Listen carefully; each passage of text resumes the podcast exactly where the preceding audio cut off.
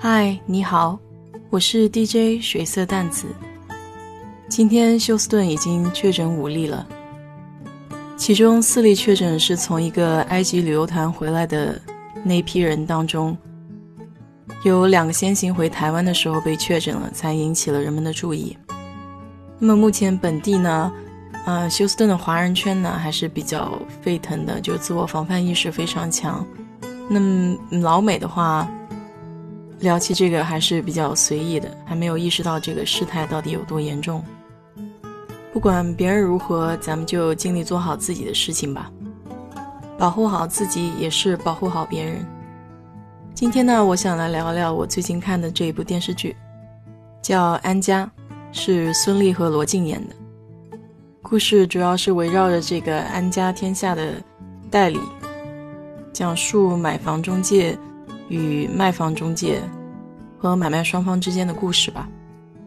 这部剧呢，有一些故事就让我感触比较深，因为我在美国这边也做过一段时间的这个兼职的，嗯，代理。在美国这边，你想考这个房产经理人呢，这个资格证其实并不是特别难考，总共是一百八十个学分，然后你考六门课。每个州呢考的这个内内容会稍许有一点不一样，所以要根据自己的州去规划。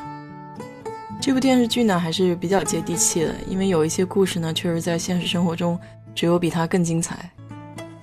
比如说第一个这个房客就海清演的那一对儿，看房看很长时间，看得眼花缭乱，就最后自己也不知道到底要订哪一套。这中介呢也没有办法替这个顾客下决定，所以很容易就是。经常陪了很长时间，但是也很难让这个顾客下决心去决定哪一套房，因为很多时候他自己都不知道想要什么。我觉得我从这部电视剧中居然还学到了不少东西，比如说你需要了解顾客真正的痛点在哪里，啊，要找到针对他痛点的那个方案。比如说海清那个情况，他是需要先卖掉自己的房子，才能再去买新的房。如果你不替他解决这个后顾之忧的话呢，他是很难下定决心去买新的房子的。这呢就让我想到了我的一个实际案例。我也曾经陪同一对夫妇，大概看了大半年的房子，嗯，也是非常难下决定。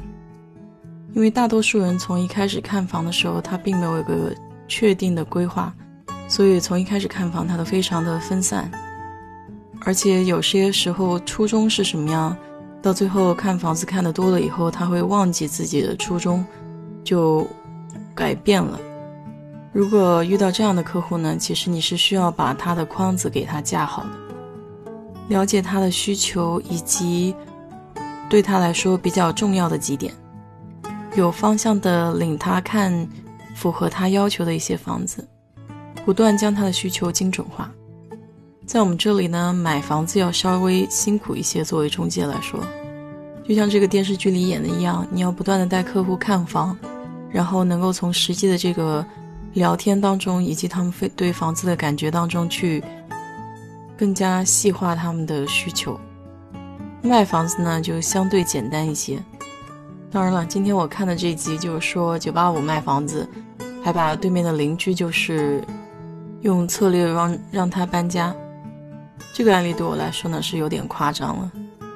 卖房子一般要看这个时机，就有市场供需的这个饱和度。一般在我们这里呢，就是买卖房子稍微容易一些是春季和秋季，因为有小朋友要换学区，所以这时候成交会比较容易一些。是的，你没有听错，美国也有学区房的概念，只不过重视程度可能没有国人重视的多吧。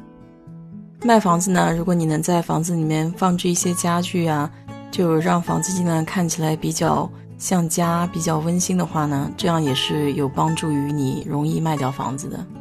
因为毕竟空荡荡的房间嘛，容易让人感觉太冷清。像电视剧中说备一些小零食啊，备一些饮用水啊，这些东西都还是比较常见的，基本上我们在这边也会做。电视剧里面有一个场景让我感觉比较有触动，就是房店长跑了三趟二十八层楼，就是为了拿下那一笔单。作为一名全职的房产经纪，我觉得还真的是挺不容易的。我记得有一次，我有个好朋友，他想买房子，他喊我一道和他的房产经纪一块儿去看房。当我提到我也有这个房产代理证的时候，他是非常紧张的，害怕我抢他的生意，因为这一行当并不是一个技术门槛非常高的行业，所以只要你能考试通过，你就可以去开始着手做这些事儿。那竞争也是相对比较激烈一些的。带我的前辈呢，他们从来没有自己打过广告，就是这么多年，他们做这一行都是靠口口相传吧，就是做事情比较靠谱。因为在美国人看来呢，卖房子就是一笔的生意，卖完了我跟你就没有什么关系了。那么这位前辈呢，讲究的是一个长久合作的关系。所以，即便是你买卖房子，这也不是一笔的交易。之后的售后啊，你有任何关于房子的问题啊，都可以随时咨询他们。